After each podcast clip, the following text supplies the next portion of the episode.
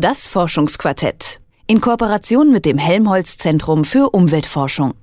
In Wissenschaft steckt das Wort Wissen. Macht auch irgendwie Sinn. Schließlich forscht man, um am Ende irgendwie schlauer zu sein.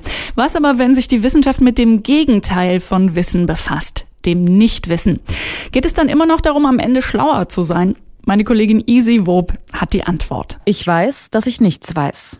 Diesen ziemlich bekannten Satz soll vor einer Ewigkeit einmal der griechische Philosoph Sokrates gesagt haben. Ob und wenn ja, wann und wo er das gesagt hat, weiß heute eigentlich niemand so genau. Aber was bedeutet das eigentlich, etwas zu wissen? Ich glaube im Alltag, und das ist äh, sicherlich auch die Definition, mit der man in der Soziologie als Wissenschaftler am besten arbeiten kann, ist ähm, Wissen das, was in einer bestimmten Gruppe zu einer bestimmten Zeit eine verlässliche Ressource zum Handeln bietet. Eine reine Information wird also zu wissen, wenn wir sie bewusst oder unbewusst in unsere Entscheidungen einfließen lassen. Das sagt Professor Dr. Matthias Groß. Er ist Umweltsoziologe an der Universität Jena. Dort beschäftigt er sich allerdings nur indirekt mit dem Wissen. Sein eigentliches Spezialgebiet ist das Nichtwissen. Aber warum sollten wir uns denn damit beschäftigen, was wir nicht wissen? Wir gehen schließlich zur Schule, lesen, studieren, leben, um Dinge zu lernen und etwas daraus mitzunehmen, oder nicht? Naja gut, man kennt das geflügelte Wort, was Sokrates zugeschrieben wurde, dass man weiß, was man äh, nichts weiß. Von daher ist es so alt wie die Menschheit im Grunde. Äh, in der Theologie haben wir uns, äh, haben wir in allen großen Weltreligionen wissen, was nur Gott zugänglich ist und was wir kleinen Menschen eben nicht wissen können oder auch nicht dürfen. Von daher ist es eine sehr alte Geschichte in diesem Sinne, aber dass es jetzt eine Nichtwissensforschung gibt, die auch unter diesem Namen bekannt ist, da müssen wir in die 80er Jahre, 1980er Jahre zurückgehen. Da gab es vereinzelte Studien dazu. Aber eine eigene Disziplin, die sich jetzt Agnotologie nennt oder eben auch die Nichtwissensforschung im Deutschen oder die Ignorance Studies im englischsprachigen Raum, das ist keine zehn Jahre alt. Nichtwissen ist also etwas ganz Natürliches. Klar, wir können ja sowieso nie alle alles wissen. Während wir Informationen und Daten sammeln oder messen können, ist Nichtwissen allerdings überhaupt nicht messbar. Wenn wir also von etwas sprechen, das wir nicht wissen und auch nicht messen können, wie können wir es dann erforschen? Man kann nicht wissen, was man nicht weiß. Ja, aber es gibt sicherlich Dinge, von denen ich sehr genau weiß, dass ich sie nicht weiß und trotzdem sind sie für mich oder gerade deshalb sehr wichtig. Groß unterscheidet hier. Schreibe ich eine Klausur und kann Fragen nicht beantworten, kann ich mich darüber ärgern und mir sagen, ach, hätte ich das noch vorher gewusst. Dann gehe ich in die Bibliothek oder lese im Netz nach. Es gibt aber auch Dinge, von denen wir durchaus wissen, dass wir sie nicht wissen.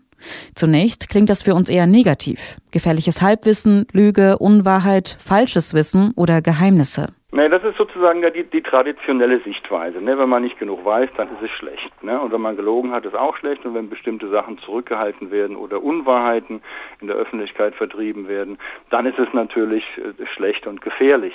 Ja? Aber häufig ist es eben doch auch eine Ressource. Ne, dass man äh, nicht darüber kommunizieren muss, äh, welche sexuelle Orientierung man äh, eingeschlagen hat. Ne, das sind ja häufig auch Dinge im Alltag, gerade wenn es um die Privatsphäre geht, wo das Nichtwissen sehr, sehr, sehr, sehr wichtig ist. Im Bewerbungsgespräch darf ich meinen zukünftigen Chef durchaus bewusst nicht wissen lassen, ob ich mir in naher Zukunft Kinder wünsche oder nicht. Und gleich dort knüpft auch das nächste Beispiel an, wo Nichtwissen nicht nur freiwillige Entscheidung, sondern sogar mein gutes Recht ist. In der pränatalen Gendiagnostik habe ich das Recht, nichts über Krankheiten meines zukünftigen Kindes erfahren zu wollen. Nichtwissen kann also auch Sicherheit schaffen, etwas Positives sein.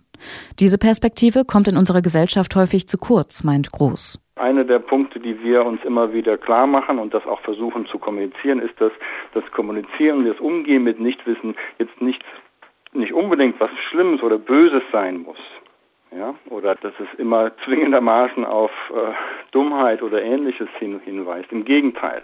Ja, wir wissen ganz oft, dass wir äh, ganz viele Dinge nicht wissen, aber in unserer Welt, der modernen Welt, wir leben ja auch in einer Wissensgesellschaft, äh, gehört es sich einfach nicht darüber zu reden, was man nicht weiß oder auch mal auf gut Deutsch gesagt die Hosen runterzulassen, weil man sehr schnell ja seine Glaubwürdigkeit damit verliert. Und hier wird es doch paradox. Wenn alle wissen, dass keiner alles wissen kann, wieso ist es dann so schwer, offen über Nichtwissen zu sprechen? Gerade in Zeiten von Fake News und Alternative Facts, Zeiten, in denen wir mit Informationen überflutet werden, wird es doch immer schwieriger, Dinge wirklich zu wissen. Heißt das im Umkehrschluss, je mehr Informationen wir bekommen, desto mehr Nichtwissen gibt es auch? In jedem Falle. Es gibt ganz viel Wissen, von dem wir nicht wissen, dass wir es noch nicht wissen. Ja? Aber durch neues Wissen, das ist eine Paradoxie, aber eine ganz schöne, wird uns klar, was wir noch alles nicht wissen. Ja? Und es ist einfach die Frage, können wir Wissen so schnell nachproduzieren, dass irgendwann das Nichtwissen aufhört? Das wäre so eine ganz optimistische Sichtweise. Oder müssen wir damit leben, dass, es, dass uns immer mehr klar wird, was wir alles noch nicht wissen und natürlich auch, dass wir wissen, von dem wir früher glaubten, es ist verlässlich, es ist eine gute Ressource zum Handeln.